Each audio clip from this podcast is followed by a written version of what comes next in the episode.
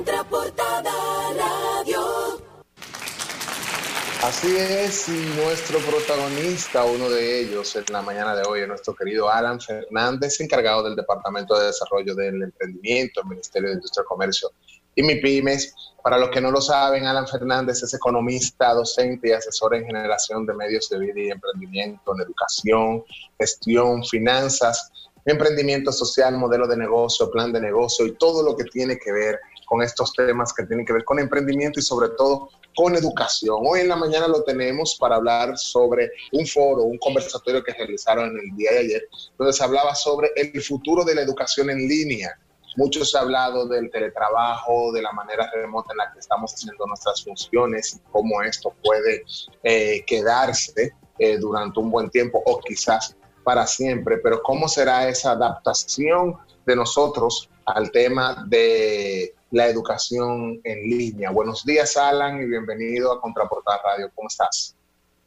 Muy bien, muy bien, muy buenos días, eh, tengan todos. Es un gusto para mí compartir eh, con ustedes por primera vez, aunque ya tengo mucho siguiendo a Kelvin y siguiéndolos a ustedes como programa. Es un gusto enorme compartir con ustedes esta mañana. Tal como decías, eh, ayer estuvimos hablando desde la plataforma de Univel Línea sobre el futuro de la educación, ¿verdad? Y estoy aquí para compartir con ustedes sobre eso. Cualquier pregunta que quieran hacer también estoy a disposición, eh, obviamente desde esa óptica de, la docencia, ¿no? Si tú sabes que mucho se ha hablado, sobre todo ahora, el nuevo normal, los padres, eh, aunque, este, aunque esta parte habla más de la educación, sobre todo superior, pero el nuevo normal habla de, los hijos, de los padres ahora ayudando a los niños con el homeschooling. Y, volviéndonos locos con eso, pero ¿cómo tú, desde tu perspectiva y sobre todo con la conversación que estuvieron en el día de ayer, esto se va a quedar ya establecido, Alan, o después que volvamos a, a, salir nuevamente, quizás ya eh, eh, a lo que éramos, a lo que era normal antes, se utilizaría el método de la educación tradicional? Bueno, tú, tú lo acabas de decir hace un momento, vamos hacia un nuevo normal. Es difícil que volvamos a, a, prácticas exactamente iguales a las que tuvimos previo a esta situación gravísima de crisis. Es bueno que la gente sepa que la educación en línea, el homeschool y, y, todas las nuevas herramientas que se han puesto de moda de repente, no es que nacieron de repente, ya existían plataformas de educación en línea como Coursera, antes del coronavirus ya tenían más de 40 millones de usuarios. Es decir, que no es nuevo hablar de educación en línea, no es nuevo, eh, pues, eh, todo esto que estamos viendo en estos días. ¿Qué pasa con, con, la educación en línea? Bueno, que hay mucho estigma, hay mucha desinformación y desorientación en ese sentido hay que decir también que como, que como país eh, tenemos circunstancias muy particulares, es decir, que yo creo que el acceso a Internet en las casas no llega a un 17%, creo que es un 16 y tanto. De modo que, eh, si bien es importante, es positivo y existe desde hace mucho la educación en línea, nos plantea otros retos para el futuro. Yo considero eh, a nivel personal que nuestro país tiene ahí grandes oportunidades y grandes retos. Yo te pongo el ejemplo de los colegios privados. La educación en línea en los colegios privados tienen más de una década. Eh, colegios como el Colegio Dominicano de La Salle, donde yo imparto docencia desde hace seis años. En este colegio tenemos plataforma en línea desde hace siete u ocho años, mientras que en otros, eh, pues desde antes ya tenían Moodle, tenían Blackboard y, otra, y otros medios de educación en línea para que los padres se involucraran en el proceso educativo. Porque si algo ha dejado claro la situación de crisis, es que el nuevo normal va a implicar que retomemos prácticas de la antigüedad. Muchos padres entienden que el colegio es pagarlo y ya, que el muchacho vaya a diario y que se pague mensualmente o anualmente. Y lo cierto es que la educación nunca ha sido así. La educación siempre ha sido un ejercicio de muchas patas, donde los padres y el hogar es una de las patas principales. Ahí está el docente, está la, están los estudiantes, evidentemente, la parte administrativa, entre otros, ¿verdad? Pero esta pata de el apoyo familiar y el seguimiento de papá y mamá al proceso de, de aprendizaje, de alguna manera era una práctica que, que, se había perdido. Hace unos años se volvió a poner de moda el que, el que los papás estuvieran más metidos en la escuela por, por el tema de los grupos de WhatsApp. Estos grupos de WhatsApp que se creaban por salón, eh, por, eh, también por escuelas y así sucesivamente. Lo que queda claro es que la educación en línea que ya existía continuará existiendo y que las oportunidades de, de crecimiento y de mejora que tenemos en ese sentido no tienen límites.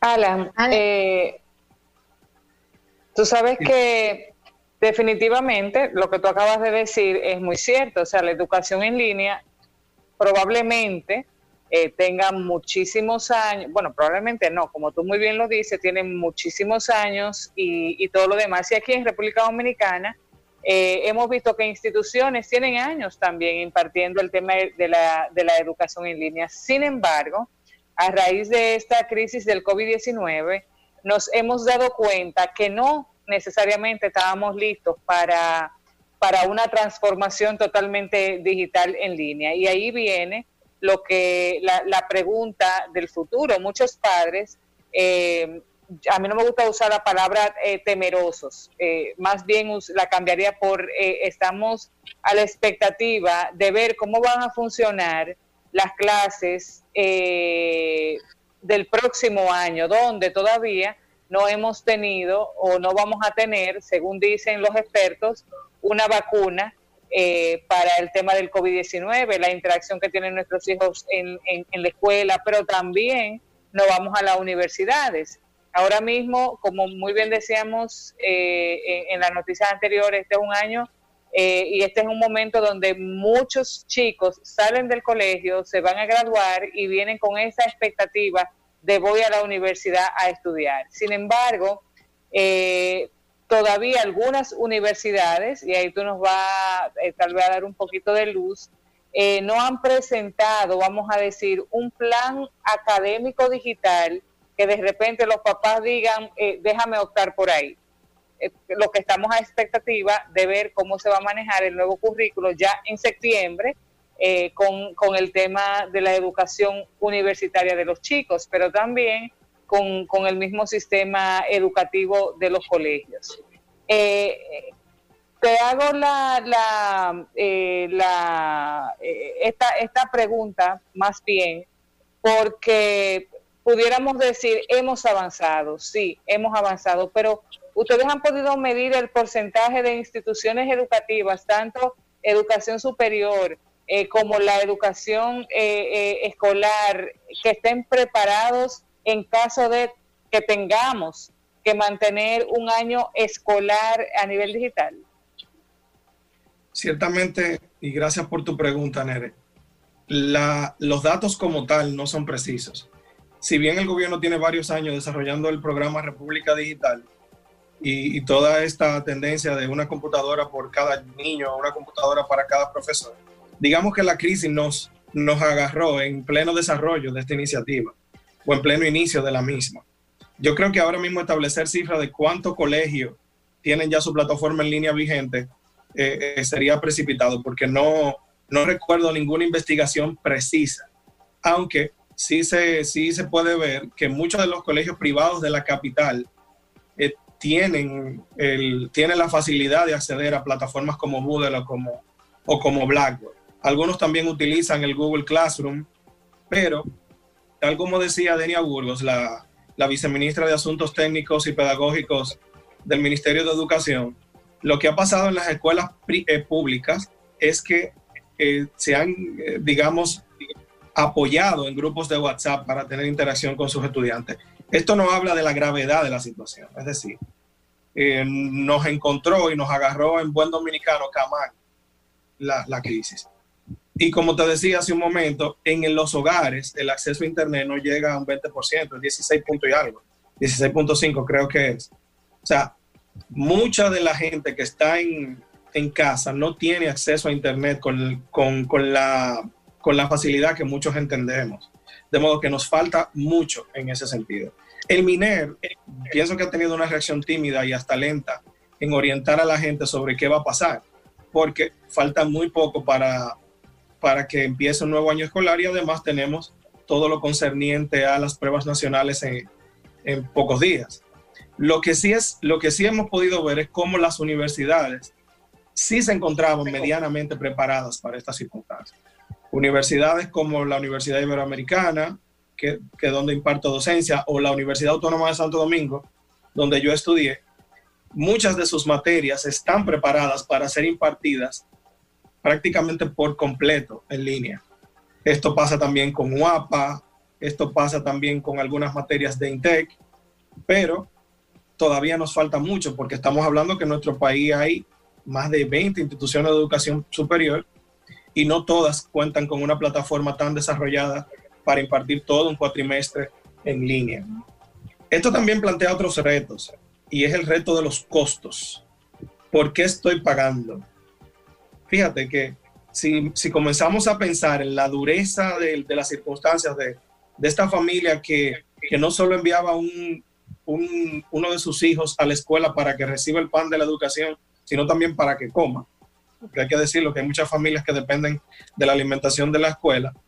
También tenemos una fuerte circunstancia en aquellos padres que se encuentran pagando una colegiatura costosa y que no necesariamente valoran la educación en línea como valoran la educación presencial.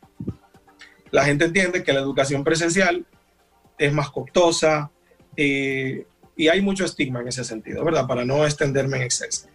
Lo que la gente sí debe saber es que la educación en línea y la educación presencial pueden llegar a ser muy similares en términos de generación eh, de, conocimiento, en términos de, de generación de aprendizaje validado y que requieren de mucho más trabajo también del docente.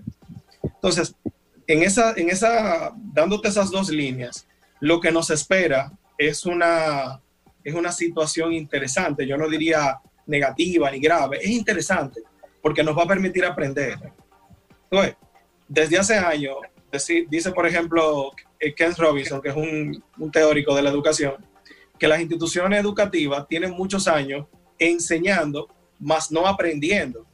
Yo creo que ahora mismo las instituciones educativas van a tener una oportunidad maravillosa, no solamente de, generar conocimiento y de enseñarle a la gente, sino también de aprender de estas circunstancias.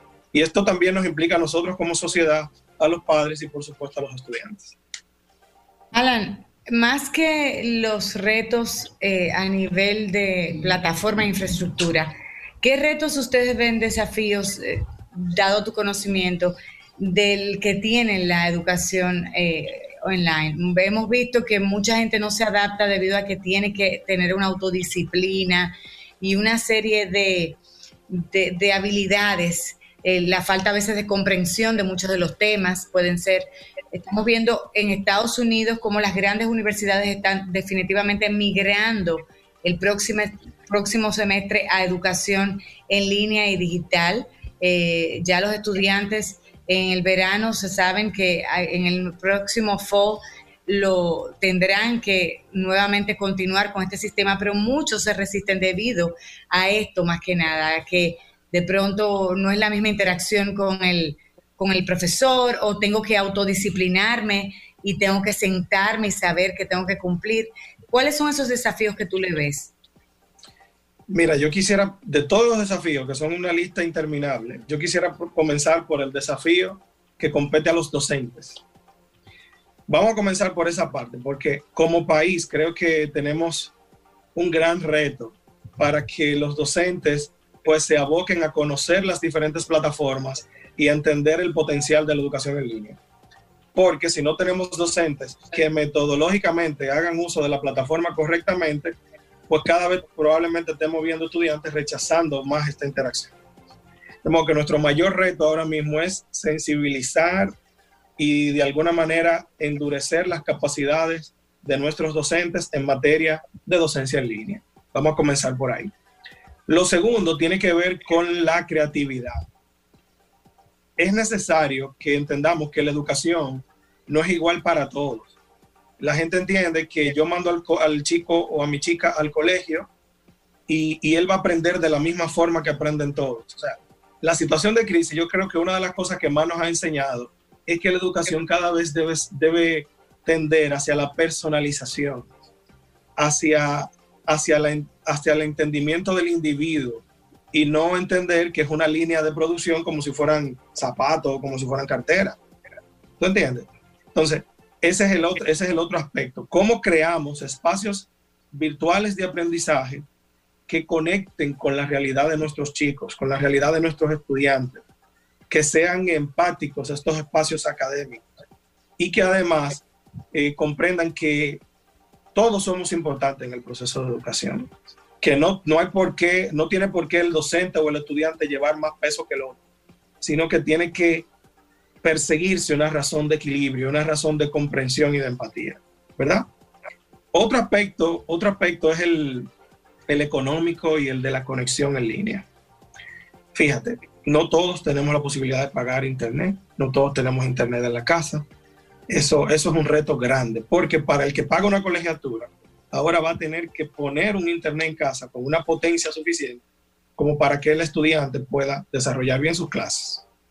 Bueno, en otro orden, en otro orden está el, uso de las plataformas en sí. Señores, miren, existen cientos de plataformas educativas a nivel global, de educación en línea, quiero decir, cientos. Creo que ahora mismo las circunstancias nos llaman a explorar la plataforma que más conecte con nuestra identidad institucional, esto es para las instituciones educativas, con nuestra realidad como estudiantes, ahora para los estudiantes, y también los papás tienen que entenderla para que apoyen este proceso de aprendizaje. Entonces, si el papá tampoco comprende qué está pasando, pues probablemente nuestros chicos sufran muy duro esta transición. La educación en línea, también tú, hablabas hace un momento de que nos plantea una, una serie de comportamientos y de compromisos que no necesariamente lo identifican a todos. Yo creo que este es un reto que nos implica a todos, valga la redundancia, estudiantes, docentes y padres. Los papás ya no podemos continuar pensando que con llevar al chico a la escuela es suficiente. No conocemos a sus docentes.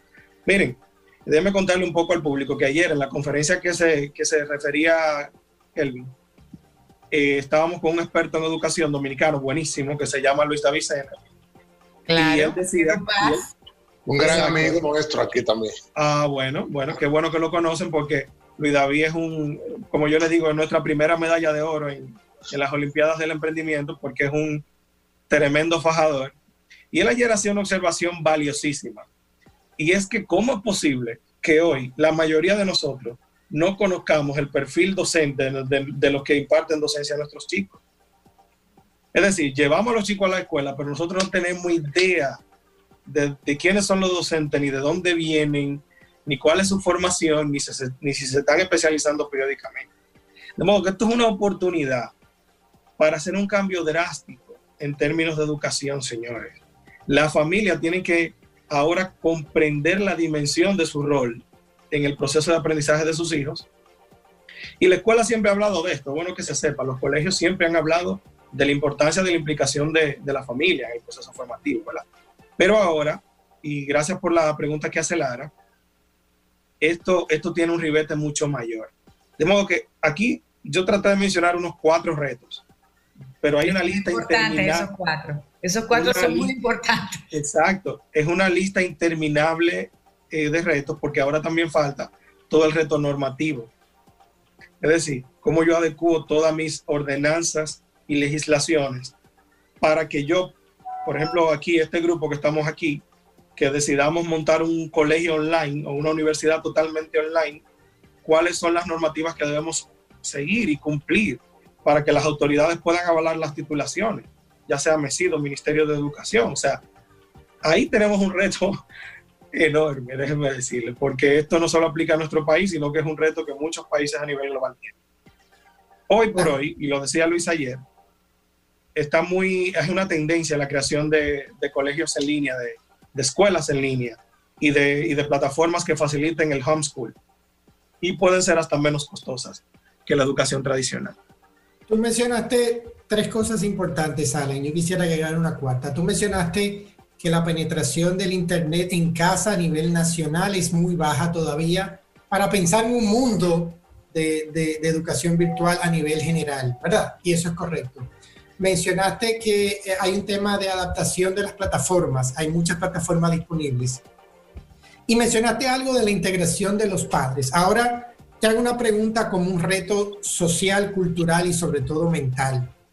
¿Quieren los padres estar tan involucrados en el proceso?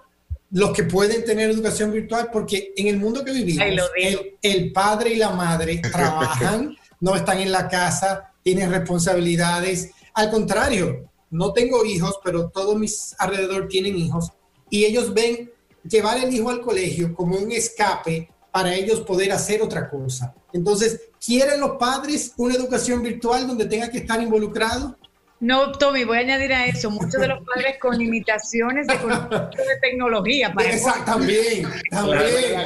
Señores, mírenme la cara, mírenme la cara. Y, voy, y voy a no, y voy a agregar algo a ese comentario de Tommy y de Lara, y es que la experiencia, y yo sé que Lara también tiene personas cercanas que eh, sus hijos eh, lo, que tienen es educación en línea con eh, instituciones en el extranjero, ya sea porque son misioneros, ya sea porque tomaron la decisión.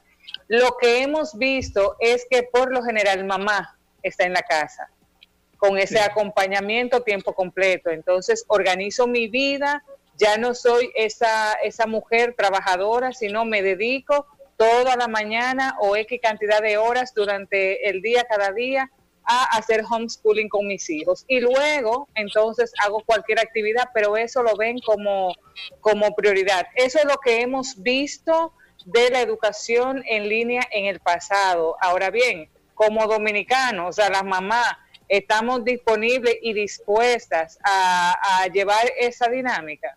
¿Quieren los padres estar tan involucrados, Alan?